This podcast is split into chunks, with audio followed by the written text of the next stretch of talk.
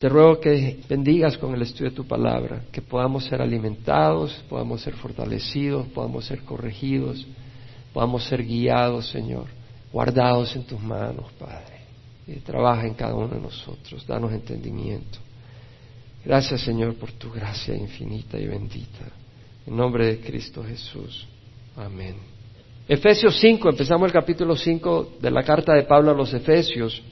Hemos visto cómo los primeros tres capítulos de la carta de Pablo habla de las riquezas que tenemos en Cristo Jesús.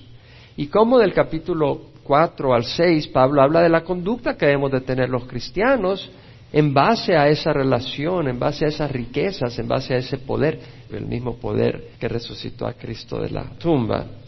Entonces vimos en el capítulo 4 ya parte de eso, y ahora continuamos con el capítulo 5, donde Pablo continúa hablando de la conducta del cristiano.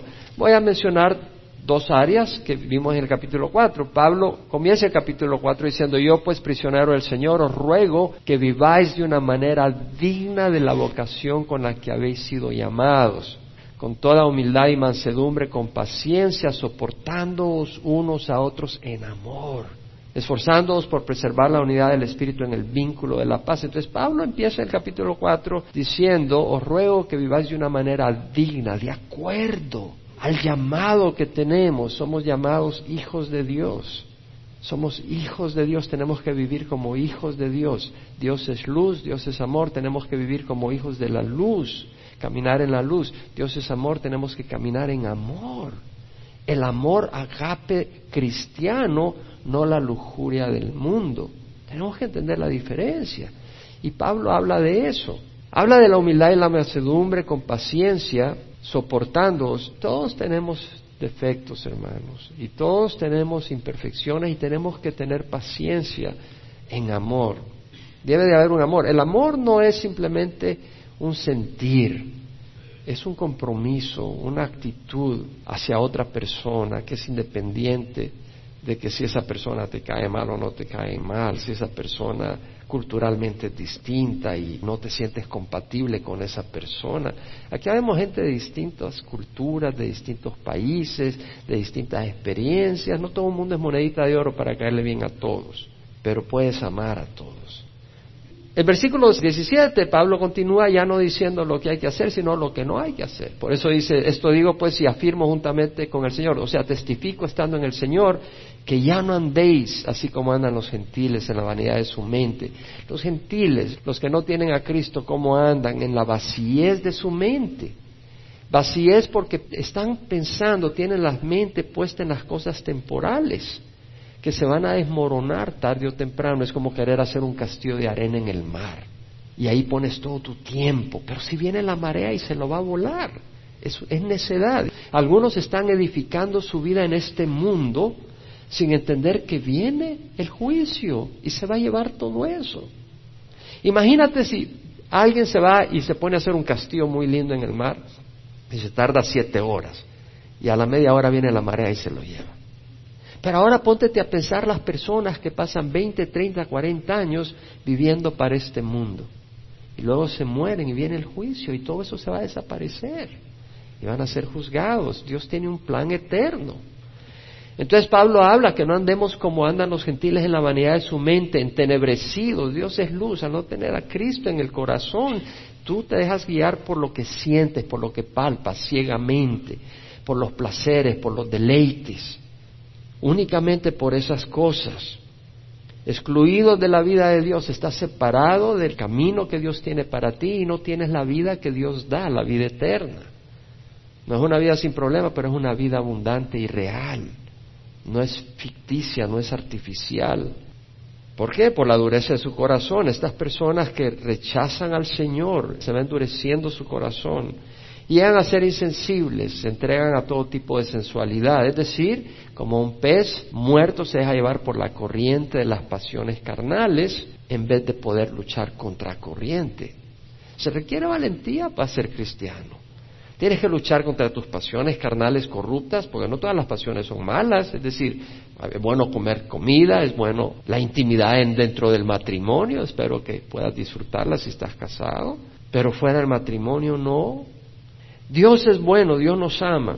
y queremos vivir una vida agradable a Dios y no es fácil. Dios nos ama y por eso quiere que seamos sanos. Tenemos una naturaleza corrupta, pero con el Espíritu Santo no vamos a ser vencidos. Es un desafío a Satanás, es un desafío al mundo que quiere moldearnos, quiere usarnos, quiere tomar ventaja de nosotros, sacar el dinero, aprovecharse de nosotros, usarnos como títeres. Es un desafío. Hay que estar vivo para luchar contra corriente. Llegando a ser insensibles, se entregaron a la sensualidad para cometer con avidez toda clase de impureza. Entonces, seguimos con el capítulo 5. Pablo pues habla en forma práctica cómo vivir en una manera recta en los siguientes versículos del capítulo 4. En el capítulo 5 dice, sed pues imitadores de Dios como hijos amados y andad en amor, así como también Cristo os amó y se dio a sí mismo por nosotros, ofrenda y sacrificio a Dios como fragante aroma. Mira lo que dice Pablo, sed pues imitadores de Dios. No te está diciendo quiero que imites a un campeón de fútbol, quiero que imites a Dios. Y luego nos dice cómo, como hijos amados. O sea, habla a qué se está refiriendo. No dice ser imitadores de Dios y crea un universo, porque nosotros no tenemos naturaleza divina. No somos Dios para crear un universo. Voy a imitar a Dios. ¡Pum! Abracadabra. No, Dios no dijo abracadabra. Dijo, sea la luz y fue la luz. No necesita magia ni fórmulas mágicas. Él dice y las cosas ocurren. Nosotros no podemos hacer eso. Entonces está hablando que seamos imitadores de Dios. ¿Cómo? En amor. Y luego dice, nosotros hemos recibido amor. Y no dice solo que hemos recibido amor, dice que somos sus hijos, hijos amados. Un padre tiene un hijo y dice, bueno, este me salió medio mal, ¿qué voy a hacer? Pero Dios nos escogió. O sea, Él sabía lo torcido que somos y Él nos escogió. Él nos escogió, o sea que no hay arrepentimiento. El Señor no es hombre para que se arrepienta, ni hijo de hombre para que se haga para atrás. No es hombre para que mienta, ni hijo de hombre para que se arrepienta. Es decir, Dios es Dios y nos escogió. No porque seamos algo, pero como el que escoge barro para hacer una obra de arte. Dios nos escogió para moldearnos y mostrar su grandeza, su poder. Pero nos escogió no solo para mostrar algo grandioso, sino para hacernos sus hijos. Ese es el amor de Dios. Imagínate el amor de un padre hacia su pequeño o hacia su pequeñita, con la ternura que la agarra y, y la cuida y la ama. Estoy hablando de un padre bueno, porque hay muchos padres torcidos. Pero Dios como Padre nos ha adoptado como hijos. Somos hijos. Y por lo tanto debemos de andar como hijos de Dios. Lo he estado mencionando desde que empezamos el capítulo 4, andar de una manera digna de la vocación, como hijos de Dios, no como hijos del diablo. Entonces debemos de amar. En Juan 1.12 leemos que Jesús vino a los suyos y los suyos no le, no le recibieron. Pero a los que le recibieron, les dio el derecho de llegar a ser hijos de Dios a los que creen en su nombre que no nacieron de sangre, ni de voluntad de carne, ni de voluntad de hombre, sino de Dios. Hemos nacido de Dios espiritualmente. Dios ha enviado su espíritu para crear en nosotros vida, una vida que no existía. Y hemos nacido ahora y somos hijos de Dios. Es importante saber que Dios nos ama. No solo entenderlo aquí en la mente, pero entenderlo en el corazón. Pues si sabemos que Dios nos ama, los temores se van a ir. ¿Cuántas cosas hacemos por temor? Donde hay amor, no existe el temor, dice la Biblia. Si sabemos que Dios nos ama, no vamos a andar todos ansiosos buscando tres trabajos. Si sabemos que Dios nos ama, no vamos a andar inseguros. Si sabemos que Dios nos ama, no vamos a andar deprimidos. Si sabemos que Dios nos ama, vamos a tener paz en el corazón. Debemos de creerlo. Debemos pedirle a Dios, Señor, ayúdame a creerlo. Ayúdame a entender que las circunstancias por las que estoy pasando no escapan tu gran amor. Romanos 8, ¿qué nos podrá separar del amor de Dios? Tribulación, angustia, persecución, hambre, desnudez. En todas estas cosas somos más que vencedores por medio de aquel que nos amó. Estoy convencido que ni la vida, ni la muerte, ni ángeles, ni principados, ni lo presente, ni lo porvenir, ni los poderes, ni lo alto, ni lo profundo, ni ninguna cosa creada nos puede separar del amor de Dios. Podemos memorizar todas estas cosas. Yo las he memorizado porque amo la palabra de Dios y lo que eso dice. Las circunstancias a veces son locas. Los ataques a veces son fuertes. Pero si estás en Cristo, estás tranquilo. No quiere decir que no te asustes a veces, pero tienes una referencia sólida. Por eso dice el Señor, el que oye mi palabra y la obedece es como aquel que edificó su casa sobre la roca y cayó la lluvia y vinieron los torrentes y soplaron los vientos y azotaron la casa, pero no se cayó porque estaba fundada sobre la roca. Yo quiero que sepas que este siervo que ustedes tienen enfrente ha recibido azotes, ha visto la lluvia, ha visto los vientos, pero está estable. ¿Sabes por qué? Porque estoy sobre la roca, sobre Cristo. En esta vida tú necesitas estabilidad y esa estabilidad te la va a dar Cristo. Nadie más. Jesús mismo dijo, dice la palabra del Señor, que Él no se creía en los hombres. Es decir, ellos venían a querer hacerlo rey, pero Él no se fiaba en ellos, porque sabía lo que hay en el ser humano. Cristo es fiel y estable. En Él puedes hallar refugio. Y eso es porque Él nos ama y debemos de creerlo. Dios no miente. Nos lo ha dicho tantas veces. Podía escribir tantos versículos del amor de Dios. Juan 3:16. Lo sabemos de memoria, espero que lo sepas de memoria, pero a veces lo sabemos, pero no lo entendemos. De tal manera amó Dios al mundo que dio a su Hijo unigénito para que todo el que crea en Él no se pierda. Dios no quiere que nos perdamos. Y Dios es justo. Dios trae justicia un día. Él va a juzgar a los idólatras. Tú no puedes adorar un ídolo y ser parte del reino de Dios. Él va a juzgar todo pecado. Y todos somos pecadores. Ve y lee la pasión de Cristo en los cuatro evangelios para que entiendas cómo murió. No fue de un balazo lo azotaron, lo golpearon, lo insultaron. Nadie de nosotros hubiera aguantado los insultos. Y sin mencionar los azotes, y sin mencionar los clavos y la crucifixión. Solo los insultos. No creo que nadie de nosotros hubiera aguantado esos insultos. Siendo perfecto, puro y benigno como Jesús es. Con toda su rectitud, con todo su amor, toda la ingratitud con la que fue tratado, no creo que nadie de nosotros hubiera aguantado. Y él aguantó eso por amor, por el gozo puesto delante de él, soportó la cruz. ¿Por qué el gozo? ¿Gozo? ¿Nosotros le causamos gozo a Jesús? Cada uno de nosotros, el Señor se goza y nos va a restaurar. Y un día no vamos a tener nada de inclinaciones pecaminosas y va a ser puro gozo. Y nos ama y valora tanto que fue a la cruz por nosotros. Bueno, por más que yo te lo diga, no creo que pueda hacer lo que no entiendas, porque ni yo lo entiendo. Necesito el Espíritu Santo que me haga entender ese amor. Es como cuando leo a Juan decir el discípulo amado. Él sabía que él era amado de Jesús. Que nosotros sepamos que somos amados de Jesús. Te aseguro que toda amargura se te va. Porque ese dulzor de saber lo que nos ama Jesús Mirad cuán gran amor nos ha otorgado el Padre para que seamos llamados hijos de Dios. Y eso es lo que somos. ¿Cómo no lo repite por todos lados? Y eso es lo que somos. Por eso el mundo no nos conoce, porque no le conoció a él. Vieron a Jesús, lo despreciaron, dijeron que tenía un demonio. No podían ver su naturaleza, no podían ver de dónde venía. Y a nosotros que somos pecadores nos ven con nuestros defectos, mucho menos que van a creer muchos. Pero hemos nacido de nuevo. Y el Espíritu da testimonio a nuestro Espíritu que somos hijos de Dios, dice la palabra del Señor. Hijos de Dios.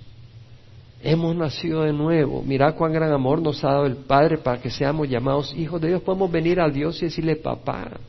Podemos hablar con Dios. Nunca vamos a estar solos, nunca. Ahí puedes estar en tu casa, pero no vas a estar solo. Puede que no te des cuenta porque estás poniendo los ojos en lo físico, pero en el momento que te conectes espiritualmente, te vas a dar cuenta que no estás solo. que Jesús está ahí contigo. Por eso el mundo no nos conoce, porque no le conoció a Él. Amados, ahora somos hijos de Dios, lo vuelve a repetir. Ahora, ya ahora somos hijos de Dios y no se ha manifestado lo que habremos de ser, pero sabemos que cuando Él se manifieste seremos semejantes a Él. O sea, Dios no nos va a dejar con nuestros cuerpos que se envejecen. ¿Sabes que una célula cancerosa lo que ocurre es que tiene un defecto genético o un daño en la molécula del ADN?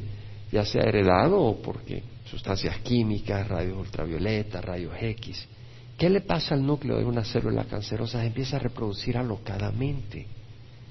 Ese es nuestro cuerpo, espiritualmente hablando. Tenemos inclinaciones cancerosas, ¿sí me explico? Egoístas, cancerosas, manipuladoras de gente, engañadoras, fornicarias, tenemos un cáncer. Un día el Señor nos va a quitar ese cáncer y nos va a dar un cuerpo sin ese cáncer, con toda la plenitud que podemos experimentar. Y para mientras nos da su Espíritu Santo para que no seamos vencidos por esta naturaleza pecadora. Necesitamos el Espíritu Santo. Entonces, si Dios nos ama, por eso dice Pablo, como hijos amados, dice, andad en amor. Si somos amados, debemos de andar en amor. ¿Cómo es andar en amor? Ve a Cristo, dice Dios. Eso es andar en amor. No, no vayas a ver una película de Hollywood. Eso no es andar en amor. Andad en amor, así como también Cristo os amó. Cristo nos amó. Y en primera de Juan 3:16 dice, en esto conocemos el amor Primera de Juan 3.16. Juan 3.16 habla del amor. Primera de Juan 3.16 habla también del amor. En esto conocemos el amor, que Él puso su vida por nosotros. ¿Quién es Él? Jesús. Y así nosotros debemos de poner nuestra vida por los hermanos. Ese es amor. Poner nuestra vida por los demás. Es decir, no vivir para ti, vivir en función de otros. No vivir para mí, yo, ego, vivir para servir a otros. Y cuando lo hacemos, somos bendecidos. Cuando servimos, somos bendecidos. Créemelo. Servir al Señor es una bendición. Servir a otros. Entender que Dios nos ama es necesario para poder andar en amor. En Efesios 3, versículo 14 al 21, por esa causa, Pablo dice, doblo mis rodillas ante el Padre de nuestro Señor Jesucristo, de quien recibe nombre toda familia en el cielo y la tierra, que os conceda, conforme a las riquezas de su gloria, conforme a las riquezas de su gracia, de su misericordia, ser fortalecidos con poder por su espíritu en el hombre interior. Necesitamos poder. Para amar necesitamos poder. Para caminar en rectitud necesitamos poder, ese poder que resucitó a Cristo de la muerte. Necesitamos ser fortalecidos. Que os conceda conforme a las riquezas de su gloria ser fortalecidos con poder por su espíritu en el hombre interior, de manera que Cristo more por fe en vuestros corazones. Se requiere poder para que Cristo more en nuestros corazones. ¿Por qué? Porque tenemos que rechazar las mentiras del diablo. Tenemos que rechazar las tentaciones del mundo. Tenemos que rechazar la naturaleza pecadora nuestra y creer y poner los ojos en Jesús. Y si creemos, Él viene y reside en nuestro corazón. Entonces dice, de manera que Cristo muere por fe en vuestros corazones y que arraigados y Jesús es amor. Y que arraigados y cementados en amor, seáis capaces de comprender. Está orando Pablo para que seamos capaces de comprender con todos los santos cuál es la anchura, la longitud, la altura y la profundidad, y de conocer el amor de Cristo que sobrepasa todo conocimiento. Pablo está orando para que la iglesia en Éfeso pueda comprender la anchura, la longitud, la altura y la profundidad y de conocer el amor de Cristo que sobrepasa conocimiento. Wow. Es decir, es tan grande ese amor que la mente no lo puede entender. Y Pablo ora y dice, ¿para qué? Para que seas lleno de la plenitud de Dios. Al comprender lo mucho que nos ama Dios, no nos vamos a tirar al pecado, porque vamos a saber que si Dios quiere algo para nosotros, nos lo va a dar. Si es bueno y si no es bueno, no nos lo va a dar. Y si entendemos lo mucho que nos ama Dios, no vamos a querer nada que Dios no nos quiere dar. Si sabemos que Dios nos ama tanto y no nos quiere dar algo, no lo vamos a buscar. Si tú eres una joven y hay un muchacho que te atrae físicamente pero que no ama al Señor, tú no lo vas a buscar. Porque sabes que Dios no te va a dar esa relación. Y Él no te la da porque Él te ama mucho. Y Él tiene algo mejor. Pero si tú no crees que Dios te ama, no te vas a esperar y vas a tomar tú en tus manos las personas que quieres tomar. Vas a correr tras el dinero Tal vez hay un trabajo que no te conviene y Dios no te lo está dando, pero tú vas, porque ahí te van a pagar más. Y vas tras cosas que no te convienen. Y aquel que es poderoso para hacer, dice Pablo, todo, mucho más abundantemente de lo que pedimos o pensamos, según el poder que obra en nosotros. No voy a ser vencido, el mismo poder que levantó a Cristo. Eso lo dice Pablo en Efesios 1.18. Ruego que los ojos de vuestro corazón sean iluminados. Esa es mi oración, que los ojos de vuestro corazón sean iluminados, para que sepáis cuál es la esperanza de su llamamiento, cuáles son las riquezas de la gloria de su herencia en los santos y cuál es la extraordinaria grandeza de su poder para con nosotros los que creemos conforme a la eficacia de la fuerza de su poder.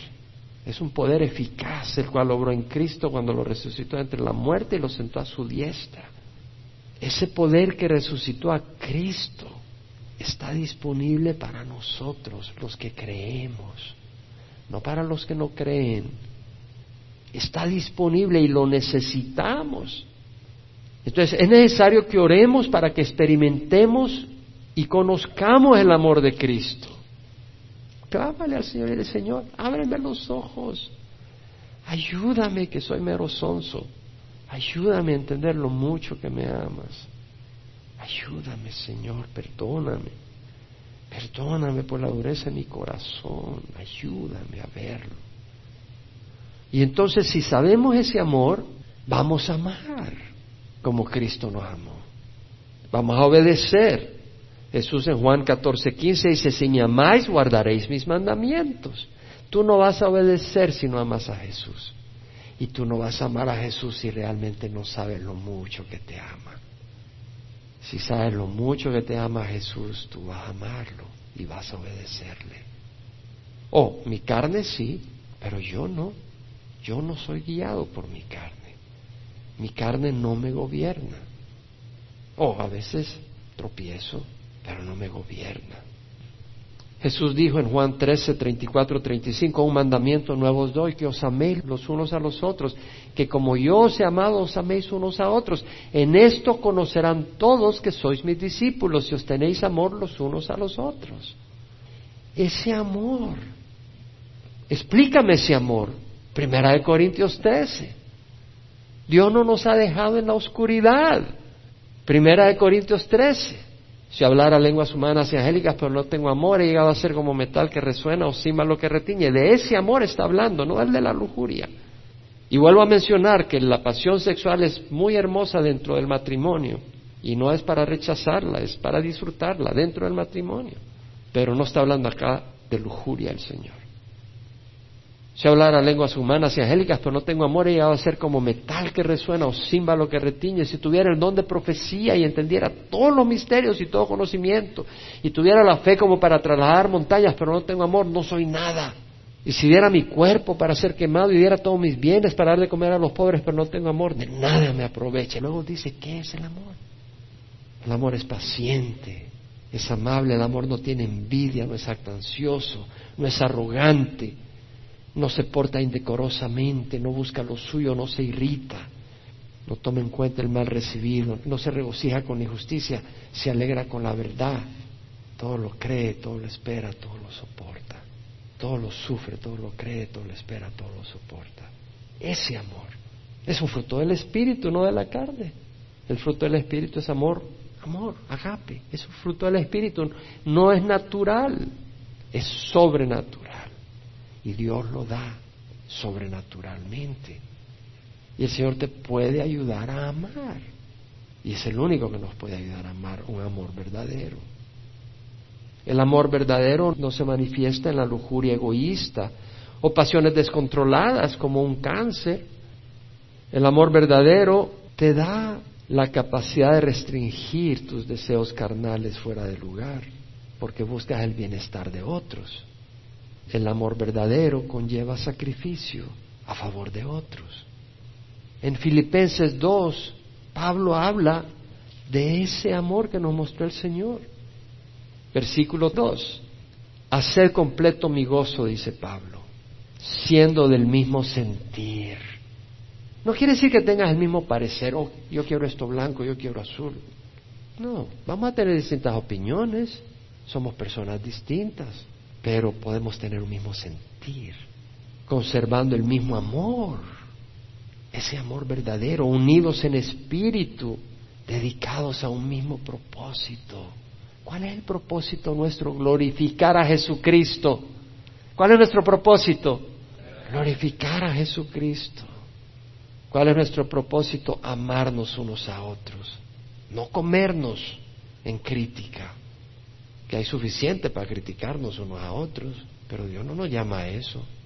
Nos llama a que nos amemos. Y luego nos dice Pablo, nada hagáis por egoísmo o por vanagloria, eso es amor. No hagas las cosas por egoísmo, por vanagloria, sino que con actitud humilde cada uno de vosotros considere al otro como más importante que a sí mismo. ¿Y sabes qué? El que hace eso no pierde, gana. No buscando cada uno sus propios intereses, sino más bien los intereses de los demás. Haya pues en vosotros esta actitud, esta manera de pensar que hubo también en Cristo, así como Cristo nos amó. ¿Cuál fue su manera de pensar? Veámoslo bien el cual, aunque existía en forma de Dios, no consideró el ser igual a Dios algo que aferrarse, sino que se despojó a sí mismo tomando forma de siervo, haciéndose semejante a los hombres. O sea, ¿qué hizo Jesús? Tenía una posición elevada, la máxima, el trono del universo con el Padre. Pero no consideró el ser igual a Dios algo que aferrarse, sino que se despojó a sí mismo. Así nosotros podemos servir a otros, tomando forma de siervo ser siervos, haciéndose semejante a los hombres. Y hallándose en forma de hombre, se humilló a sí mismo haciéndose obediente hasta la muerte, de muerte en la cruz. Ese es el ejemplo que nos dio Jesús. Fue obediente por amor a nosotros, por amor al Padre. Muerte en la cruz porque sabía que el Padre no lo odiaba. Era necesaria la cruz. Dios no te odia, Dios te ama. Es necesaria la cruz por la que estás pasando. Es necesaria la copa que tienes que beber. Es necesaria para un bien eterno. Por lo cual Dios lo exaltó hasta lo sumo y le confirió el nombre que sobre todo nombre. Dios exaltó a Jesús y Dios un día nos va levantar, nos va a exaltar, vamos a brillar como las estrellas en el firmamento, dice la palabra del Señor. Vemos que Pablo está hablando acá de la necesidad de amar y andar en amor. Ahora mira lo que dice se dio a sí mismo por nosotros. Y luego mira lo que dice, ofrenda y sacrificio a Dios. La muerte de Jesús en la cruz, así como un cordero se mataba, se desollaba, se les sangraba y se ponía en el altar de fuego, así Cristo dio su vida en la cruz, como un sacrificio, como una ofrenda a Dios. O sea, no fue accidente, era el plan de Dios. Jesús iba a ser presentado como una ofrenda a Dios en la cruz. Jesús fue presentado como una ofrenda a Dios. Es decir, en el Antiguo Testamento habían que ofrecer sacrificios que eran los que pagaban por los pecados, pero realmente el sacrificio de machos cabríos no pagan, pero apuntaban al sacrificio de Cristo, que es el que realmente paga. Pero también tú podías venir y traer una ofrenda de amor a Dios, una ofrenda de paz, una ofrenda por tus pecados también se sacrificaba el animal y se presentaba como una ofrenda a Dios. Dios no quiere tu dinero, Dios no quiere tu sudor, Dios quiere tu vida, tu vida entregada como una ofrenda, como una ofrenda a Dios, lo dice Romanos 12. Por consiguiente, hermanos, os ruego por la misericordia de Dios que presentéis vuestros cuerpos como sacrificio vivo y santo, aceptable a Dios, que es vuestro culto racional. Sacrificio vivo y santo. Cuando tú le dices no al pecado, le estás ofreciendo un sacrificio al Señor. Y entre mayor la tentación, mejor es el sacrificio. Entre más estás siendo probado en alguna área, en cualquier área, de vengarte, y tienes la oportunidad, y es que lo tienes en el pescuezo ahí mismo, al que te hizo esto y lo otro, y lo puedes quebrar el pescuezo, lo perdonas. Ese es un sacrificio agradable a Dios. O cuando eres tentado como José, que fue tentado y huyó, fue un sacrificio agradable a Dios. Cuando rechazamos la tentación, es un sacrificio a Dios. No os adaptéis a este mundo. Cuando eres tentado a participar en bromas vulgares, cuando eres tentado a la pornografía, cuando eres tentado a distintas cosas. No os adaptéis a este mundo, transformaos mediante la renovación de vuestra mente. Cuando tú vienes para transformar tu mente, es un sacrificio agradable a Dios. Estás poniendo tu vida en la oportunidad de conocer más de Dios, para agradar a Dios. Ese es un sacrificio agradable a Dios. No es una pérdida de tiempo. Tú no estás ahí sentado, sentada, como quien dice, mirando. Tú estás recibiendo del Señor. Hay una interacción sumamente activa del Espíritu Santo ahorita en tu vida, moldeando tu mente, cambiando tu manera de pensar, porque tú has decidido y has querido eso. Ese es un sacrificio agradable a Dios. A Dios no le interesan candelitas, velitas. Muy fácil poner una velita a San, San no sé quién o a Santa no sé quién y hacer lo que te da la gana. Pero viene a buscar de Dios. Ese es un sacrificio agradable a Dios. Lo voy a leer de nuevo. Sed pues imitadores de Dios como hijos amados y andad en amor, así como también Cristo os amó y se dio a sí mismo por nosotros ofrenda y sacrificio a Dios como fragante aroma. Aquellos que venimos y decimos, Señor, tú diste a tu Hijo en la cruz, esa fue tu parte, yo hago mi parte. Acepto lo que tu Hijo hizo y entramos en pacto con Dios.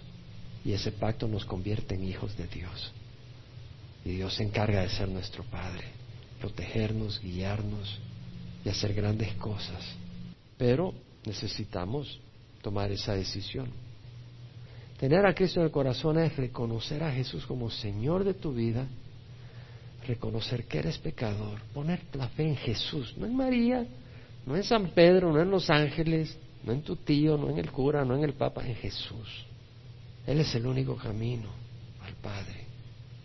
Jesús dijo, yo soy el camino, la verdad y la vida, nadie viene al Padre sino por mí. Todo el que cree en Él no será avergonzado. Poner la fe en Jesús, aceptar su sacrificio como pago suficiente por nuestros pecados y decidir seguirle. Y si tú nunca has hecho esa decisión, te invito a que la hagas. Ahí donde estás, te invito a que recibas a Jesús si nunca lo has recibido y hagas una decisión en tu corazón. Le pidas al Señor que entre a tu vida, pon la fe en Jesús. Todos hemos pecado, pero hay un momento de decisión donde dice, Señor, ya no quiero caminar en desobediencia, quiero conocer tu voluntad y quiero caminar contigo. Te digo, esa es la única manera con que Dios acepta tu vida. Una decisión, un arrepentimiento, una decisión y la fe en Jesús. Pero tiene que haber una decisión. Sin arrepentimiento no hay perdón de pecados. Tiene que haber una decisión de seguir a Jesús. Dice la palabra, la palabra de fe que predicamos está cerca de ti, en tu boca y en tu corazón. Si confiesas a Jesús por Señor, y crees en tu corazón que Dios lo resucitó de la muerte, serás salvo, porque con el corazón se cree para justicia y con la boca se confiesa para salvación. Como dice la Escritura, todo el que cree en Él no será avergonzado. Es decir, con el corazón se cree para justicia. Al creer, al poner la fe, creer no solo quiere decir que Jesús existe, sino creer que Él es el camino y poner tu vida en sus manos y dejar que Él te guíe y decir, decido Señor poner mi fe en ti, no en una organización, no en Calvary Chapel Emanuel, no en la Iglesia Católica, en Jesús. y con la ayuda del Espíritu Santo caminar con Él, el Señor te recibe. Si confiesas con tu boca a Jesús por Señor, Él tiene que ser Señor de tu vida. Jesús dijo, ¿por qué me llamas Señor, Señor y no haces lo que yo te digo? Si de entradita no quieres obedecer su palabra, si de entradita no quieres oír su palabra, no le perteneces. Tienes que estar dispuesto a querer caminar con su palabra. Y tienes que creer que resucitó de la muerte. Si no crees que resucitó, ¿cómo vas a tener por Señor a alguien muerto? Entonces ahí ora conmigo. Ahí donde está, ya sea aquí, por internet, ora conmigo. Padre, te ruego perdón por mis pecados. Hoy recibo a Jesús como Señor de mi vida, director, guía, pastor, Padre mío. Creo que su sangre en la cruz paga por todos mis pecados. Pongo mi fe en Él y ruego que me des tu Santo Espíritu para caminar en obediencia y poder. Te doy gracias, Señor, porque sé que tú honras tu palabra y mi oración es de acuerdo a tu palabra y te doy gracias. Te recibo, Padre, como Padre mío y a Jesús como mi Señor. En nombre de Jesús. Amén.